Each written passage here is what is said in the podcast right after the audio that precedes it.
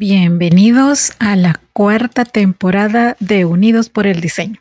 Soy su host, Verónica Alvarado, creadora de Diseño UNE, y estoy muy emocionada de presentarles un espacio donde hablaremos sobre creatividad, diseño en sus diferentes especialidades, innovación, emprendimiento, negocios y tendencias, entre otros temas relacionados.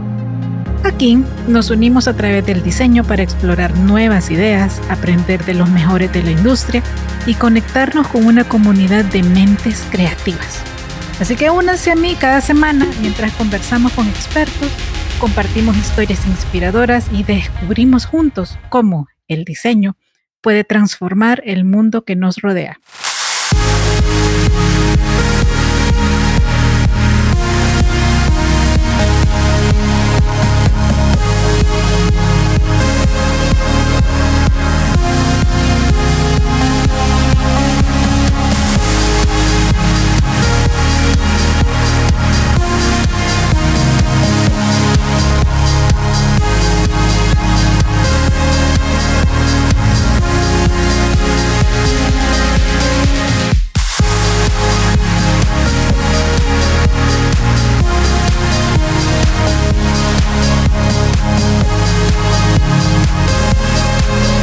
Por el diseño. Y luego de una pequeña pausa, también por tema de enfermedad, si me escuchan la voz chistosa es porque todavía estoy saliendo de una gripe marca diablo, sí, así de fuerte. Pero bueno, ustedes saben que uno de los temas insignes de diseño de vida es el Feng Shui. Así que lo vamos a retomar este mes. Y sí, ahora con tiempo para la temporada navideña, pero hoy vamos a hacer un paréntesis especial, ya que se acerca esa mm, adoptada por nuestras culturas eh, tradición de Halloween. Y ustedes saben, yo no soy muy fan de dedicarle tiempo, energía, dinero y esfuerzo a convertirse en un monstruo, pero bueno, para quienes sí la siguen, para quienes sí le gusta y, quizá para quienes también tienen niños, algunos tips de cómo pueden sumarse a esa, entre comillas, celebración desde una versión diferente sin afectar la energía de tu casa. Así que sí, así se llama el episodio de hoy. Un Halloween diferente sin afectar la energía de tu casa. Bueno, quiero retomar las palabras de Rocío Muñoz Ledo, quien tiene un artículo de allá del 30 de octubre del 2022 para CNN en donde ella dice que la palabra Halloween es una versión abreviada de la frase All Hallows Eve o All Hallows Evening, la noche de todos los santos en español, más fácil. El origen de Halloween, dice ella, se remonta a un antiguo festival pagano celebrado por los celtas hace dos mil años y que se llamaba Samhain. Este festival tenía lugar en el Reino Unido, Irlanda y el noroeste de Francia. Y se celebraba el primero de noviembre para conmemorar el inicio del invierno y el fin de la cosecha. Los celtas creían que Samhain era una época en la que las almas de los muertos regresaban al mundo de los vivos para visitar sus hogares. Si bien no queda claro exactamente cómo celebraron Samhain, los antiguos celtas, debido a que no había muchos registros, escritos, se dice que durante el festival se encendían hogueras en las cimas de las colinas para ahuyentar a los malos espíritus, según registra la Enciclopedia Británica. La tradición de usar disfraces comenzó aquí, cuando los pobladores usaban máscaras para evitar ser reconocidos por los fantasmas que se creía que estaban presentes. La tradición de esa conocida frase de dulce o truco comenzó en áreas del Reino Unido e Irlanda. La gente iba de casa en casa haciendo souling, pidiendo panes pequeños llamados pasteles del alma a cambio de una oración. Hmm, eso suena bonito. Los adultos también iban de puerta en puerta pidiendo comida y bebida a cambio de una canción o baile. Y las tradicionales calabazas talladas usadas como linternas o jacks o lanterns son el símbolo de Halloween. La gente en Irlanda y Escocia originalmente usaba remolachas o nabos como linternas en Halloween. Una leyenda irlandesa dice que las Jack O' Lanterns llevaban el nombre de un hombre llamado Jack, que no podía ir al cielo ni al infierno y que se vio obligado a caminar por la tierra para siempre, con solo un carbón del infierno para encender su linterna. Hmm. El nombre Jack O' Lanterns también se puede derivar del vigilante nocturno que encendía las linternas de la calle todas las noches. Los inmigrantes de Irlanda y Escocia llevaron Halloween a Estados Unidos en el siglo XIX y hasta ahí la referencia de CNN. Bueno, que si yo lo viví, sí, de niña, recuerdo pues que salía con mis amiguitos, mis vecinitos del pasaje a pedir dulces.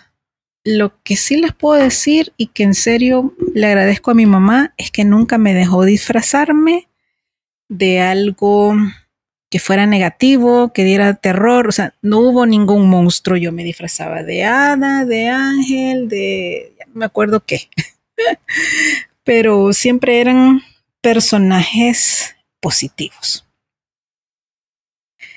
Si bien para los niños es un aparente juego, entre comillas, los disfraces y los dulces de esa noche de fiesta para los jóvenes y otro motivo para dejar salir también la creatividad para producirse de la mejor manera posible, no es precisamente tan inofensivo porque, a ver, pongámosle, pongámosle objetividad y otro punto de atención estamos enfocando nuestra creatividad, nuestra energía mental y emocional en conectarnos con un personaje oscuro.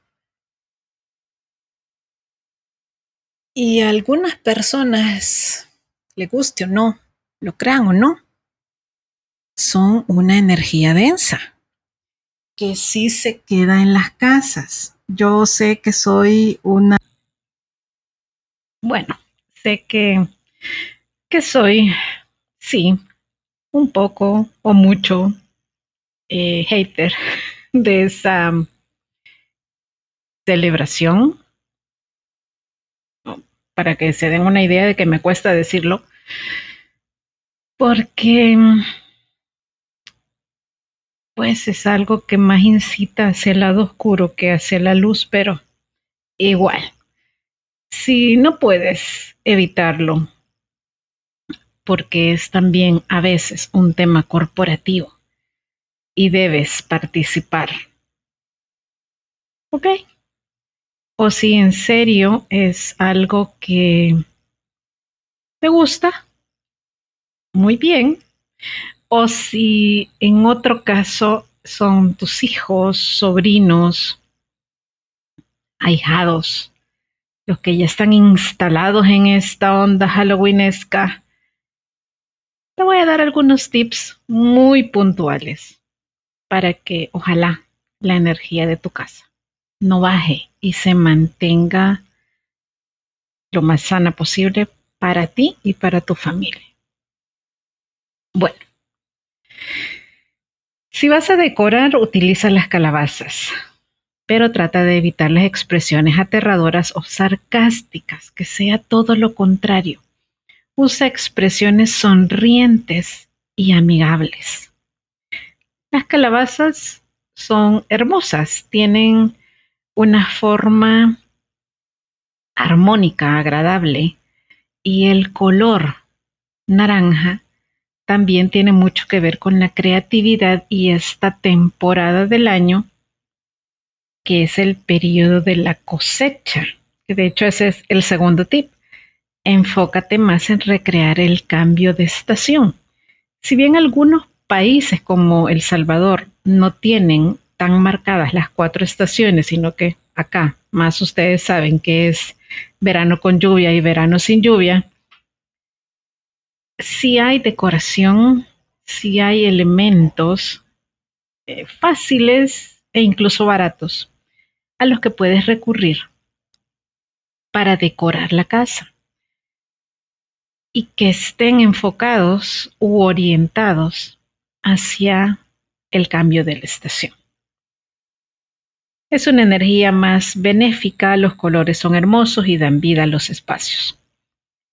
Tip número 3. Es un buen momento para utilizar la luz de forma positiva a través de las velas. Aclaración importante. Te recomiendo mucho que las velas estén en un recipiente para que evitemos algún tipo de accidente y de preferencia que también estén supervisadas por un adulto. Recordemos que en el caso de los textiles sintéticos son altamente inflamables, es decir, un trozo de tela que pase volando mientras vas caminando o alguno de los niños va caminando y se incendia. La tela sintética combustiona extremadamente rápido. Es mucho más lenta la fibra natural. Eso no quiere decir que te dé horas para reaccionar. Simplemente es una acotación muy importante porque la gran mayoría de disfraces podrían estar hechos con material sintético y cuando se derrite genera una gota, que literalmente es una gota de petróleo, que se adhiere a la piel y sigue quemando. Les digo porque yo ya he hecho la prueba. Cuando estaba en la universidad hicimos esos eh, experimentos para ver el tiempo de combustión de fibras naturales y fibras sintéticas y por eso lo traigo a colación en este tema. Si van a usar velas y va a haber fuego, por favor tengan cuidado en la manera en cómo también se trasladan y que las velas no estén tan expuestas. Ahora, cuando utilizamos la luz para aportar un beneficio, tenemos la oportunidad de darle a nuestra vela una intención, un decreto o una petición. Y se dice así, intencionar las velas, es decir, cuando yo prendo el cerillo de madera, que es lo que debe utilizarse y no un dispositivo como un encendedor o un chispero. Cuando yo enciendo el cerillo y lo llevo a la mecha de la vela, le puedo decir estoy encendiendo esta luz para aumentar la salud de mi casa, aumentar la prosperidad de la familia, que haya protección y armonía en la casa, etcétera, etcétera, etcétera. Eso con cada vela que enciendas. Y se puede repetir si tienes que apagarla y encenderla después, puedes tú volverla a intencionar. Esta es una manera consciente de llevar luz a tu casa ese día que es tan difícil a nivel energético. Punto número cuatro, evita el uso de calaveras, esqueletos, cuchillos u otros elementos cortantes porque aunque no tengan filos reales, los simulan bastante bien. Unos pues representan la muerte y otros son objetos que inconscientemente nos generan peligro e inseguridad. Fíjense que aunque están bien cerca de las fechas y hay algunos elementos eh, repetidos, digamos, o comunes, con el caso del Día de Muertos, la intención es completamente diferente. La energía en las personas, y esta sí le voy a decir como una tradición y una festividad quizá de las más bonitas que hay en el mundo, aunque los maquillajes están basados en la calaca o la calavera, son hermosos. Y lo que se busca es rendir un homenaje a las personas que se fueron a través de los diversos altares que se realizan.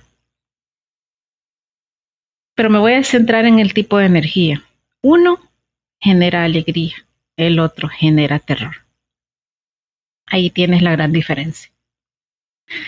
Cinco, trata de persuadir a los niños para que utilicen disfraces de personajes positivos como superhéroes. En lo posible, trata de verdad de persuadirlos para que no se vayan por el lado de los monstruos o la violencia, porque aunque para ellos es una diversión, es que desde temprana edad, pues su curiosidad y creatividad se está orientando al lado oscuro. Y se vuelve una costumbre. Entonces, ojo con eso. Y punto número seis, si vas a festejar a otro lugar, trata que la ropa que uses, el disfraz, zapatos e incluso accesorios no se queden en la habitación donde tú duermes. Eso es para evitar que las energías que estén impregnadas en el vestuario que utilizaste no afecte tu calidad de sueño. Y de preferencia, dúchate. Ahora sí, que el agua limpie y te quite cualquier energía densa, porque aunque no la podamos ver, no significa que no exista. Si no haces una limpieza de tu campo energético con el agua o por lo menos con un incienso que, que pases alrededor de tu cuerpo, podrías tener pesadillas, una mala calidad de sueño o que se manifiesten estas influencias energéticas negativas a través de discusiones, peleas, desavenencias eh, u otro tipo de incomodidad en la casa.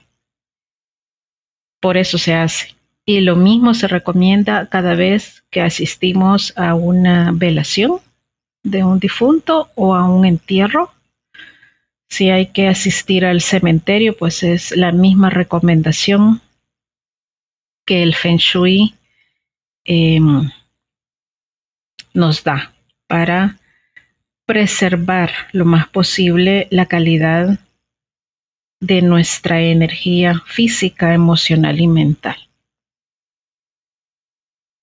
La verdad es que esta celebración es lo más anti-feng shui que existe, pero pues es algo que en el colectivo se ha tomado como costumbre, pero pues ahí tienes algunas recomendaciones puntuales para cuidar tu casa y cuidarte a ti y tu familia. Pero si ustedes no lo acostumbran, yo les paso el dato si quieren sumarse a mi nueva tradición de algunos años para acá, el 31 de octubre es cuando yo coloco la Navidad en mi casa. Y es precisamente en esa fecha para contrarrestar la energía negativa del colectivo y llenarme de alegría, de esperanza, de amor, de hacer algo lindo que suba la energía de mi casa y por qué no decirlo también, mi propia energía. Así que bueno, eso era lo que les quería compartir para este episodio. Seguiremos hablando de Feng Shui en las demás semanas del mes de octubre. Espero que les sea de utilidad y si saben de alguien que también le pueda servir, por favor, compártanlo y sigamos adelante. Como siempre les digo, abrazos, bendiciones y nos escuchamos pronto. Hasta luego.